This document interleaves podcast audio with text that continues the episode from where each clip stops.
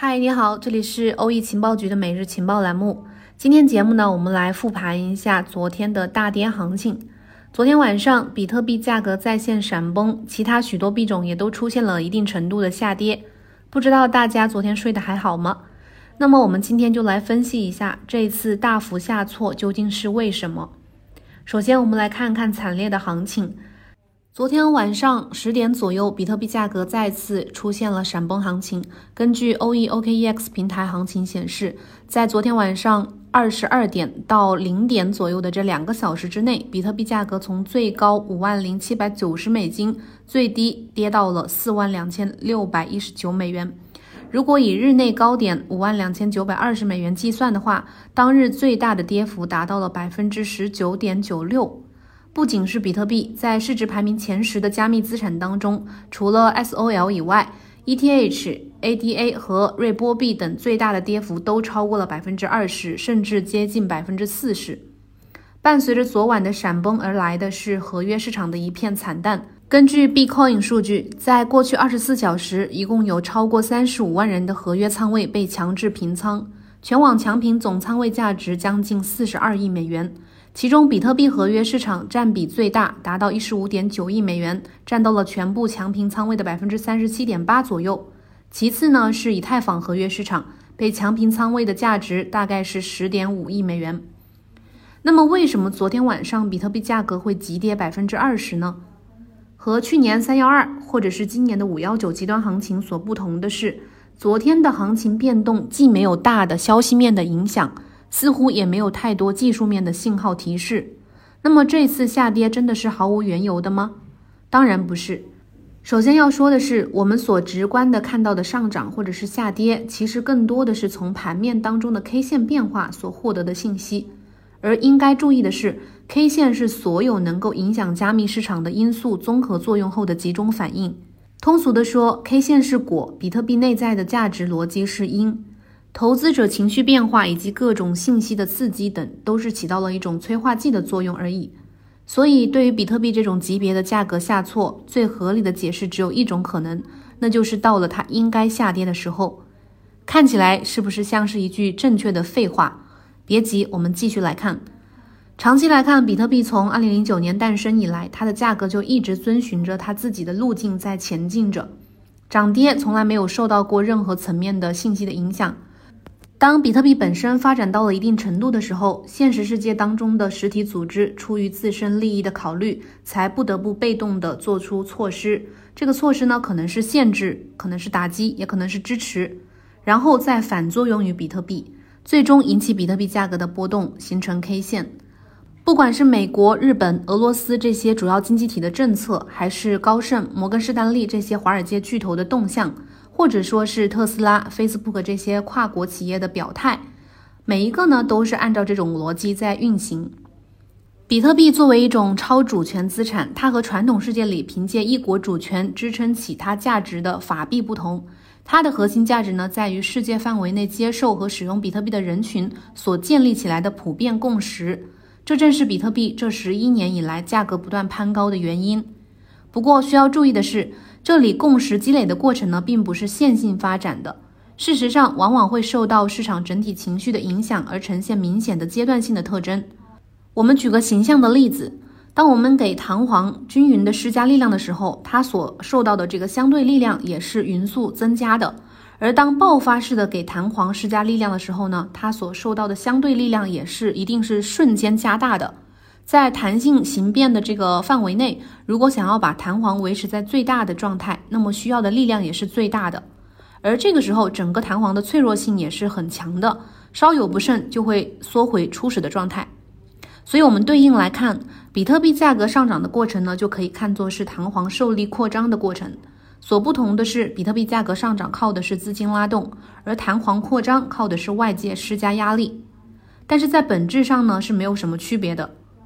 比特币价格涨得越高，所需要的资金体量也就越大。换个角度来说，短期内它的价格涨得越快，需要的资金体量同样也越大。这个时候呢，不管是维持现状还是进一步上涨，都需要比之前更庞大的资金量。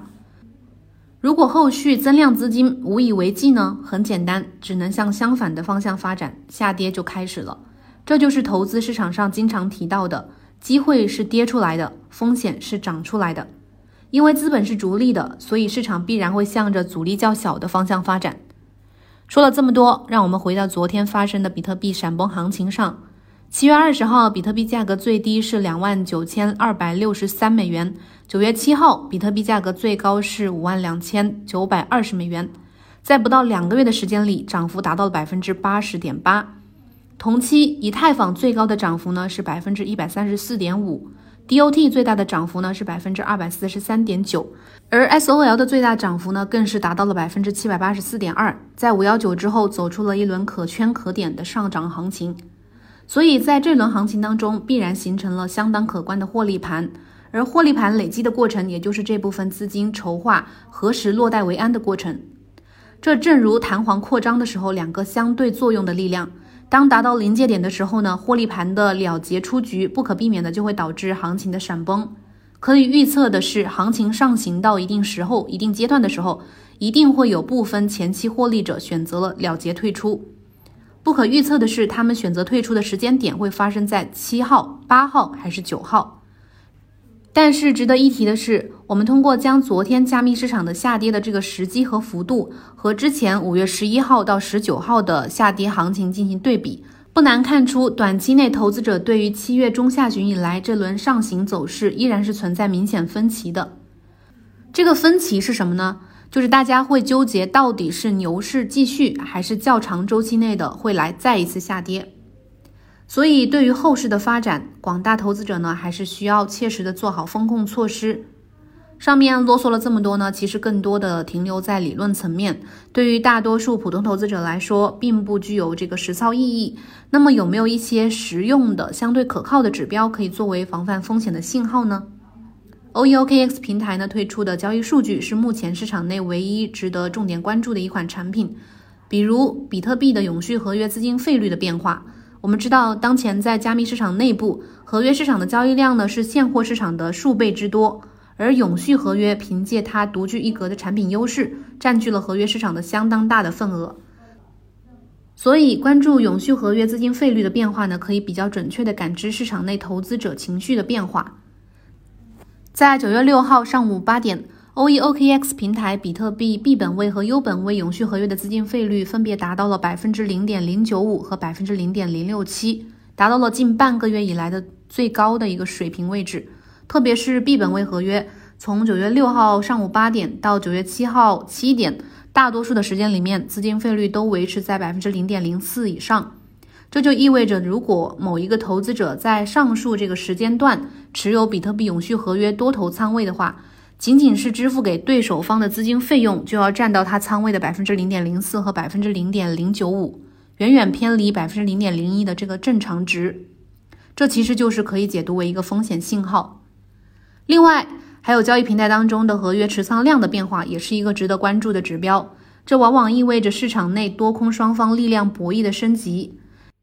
根据 Bybit 的数据显示，九月七号交易平台当中，BTC 合约持仓量达到了一百九十四点零六亿美元，是从五月十三号以来的最高点。